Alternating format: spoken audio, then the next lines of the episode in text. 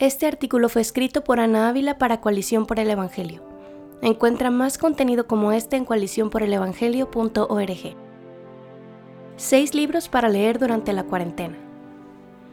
Durante las últimas semanas, la mayoría de nosotros hemos tenido que pasar mucho más tiempo en casa que de costumbre. La pandemia de COVID-19 sigue desarrollándose y no sabemos cuánto durarán las medidas de distanciamiento social para evitar la propagación del virus.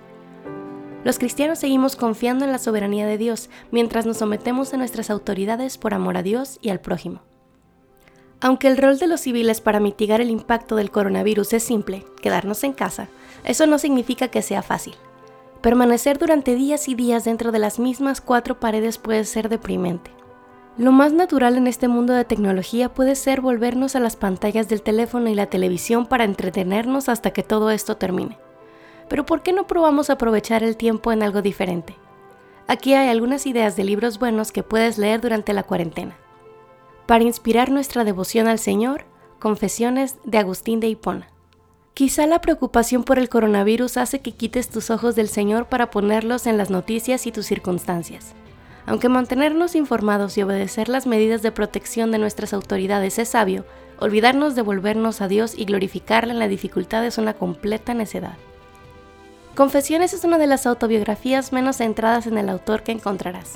Agustín relata la historia de su vida en forma de oración, alabando a su Salvador y reconociendo su soberanía en medio de toda circunstancia. Leer este recurso te ayudará a ver a Dios como lo que Él siempre ha sido, el Supremo Señor de la Gloria. La única manera de mantenernos firmes frente a la adversidad es permaneciendo en esta verdad. Para aprovechar el tiempo estudiando historia de la Iglesia, Historia abreviada del pensamiento cristiano de Justo González. Todos hemos dicho, me encantaría aprender más acerca de esto, pero lo haré cuando tenga tiempo. Bueno, algunos de nosotros estamos descubriendo que tenemos mucho tiempo. En lugar de invertirlo en cosas que no aprovechan, ¿por qué no aprender algo nuevo?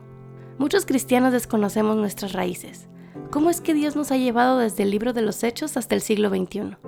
¿Cuáles son los retos a los que se ha enfrentado la Iglesia?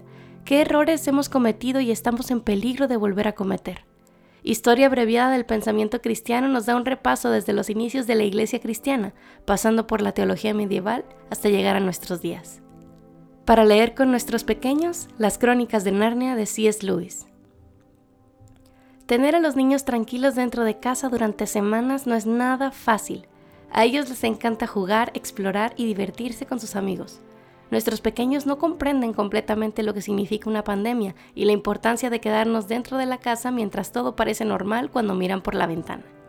¿Cómo podemos ayudarles a pasar un buen tiempo cuando no pueden salir? Los libros son una excelente manera de escapar de las cuatro paredes a través de nuestra imaginación y pasar un rato edificante como familia. Aunque la lectura parece una actividad solitaria, no tiene que serlo. Solo necesitas seleccionar la historia indicada, llamar a los niños y leer en voz alta. Si nunca han leído juntos, quedarse tranquilos escuchando durante un rato será difícil, pero no te rindas. Poco a poco se acostumbrarán a esta nueva actividad y la disfrutarán tanto como tú. Las crónicas de Narnia nos ofrece un mundo fantástico en el que a cada paso encontramos destellos del glorioso Evangelio. Conocerás a personajes increíbles y otros que te recordarán a ti, y aventuras extraordinarias. A través de esta historia podrás compartir con los más pequeños de tu casa las verdades de nuestro Dios y su palabra. Para traer esperanza a nuestros corazones, El refugio secreto de Corey Ten Boom.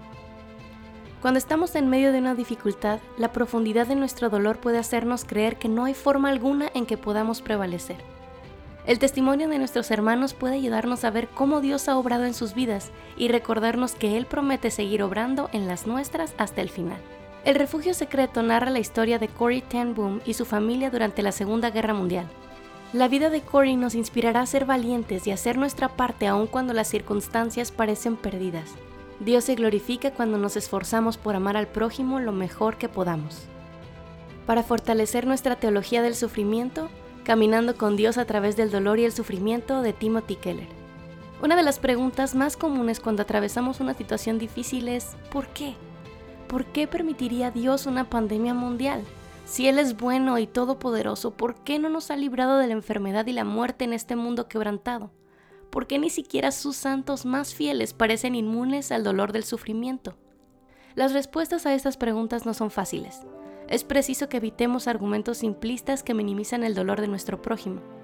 Caminando con Dios a través del dolor y el sufrimiento nos ayudará a ver bíblicamente nuestras circunstancias adversas, reconociendo que solo al mirar a Dios y su Evangelio podemos entender mejor por qué vivimos como vivimos en este mundo lleno de dolor. Para poner nuestros ojos en lo eterno, El cielo de Johnny Erickson Tada. Las horas dolorosas son más difíciles de enfrentar cuando ponemos nuestros ojos en las cosas de la tierra en lugar de en la eternidad. Con o sin pandemia mundial, este no es nuestro hogar. El creyente debe vivir anhelando cada día su verdadero lugar de reposo. ¿Por qué es tan difícil hacerlo? En El cielo, Johnny Erickson Tada, que ha pasado más de 50 años en una silla de ruedas, nos habla de cómo podemos vivir para la gloria de Dios en este mundo mientras anhelamos nuestro verdadero hogar.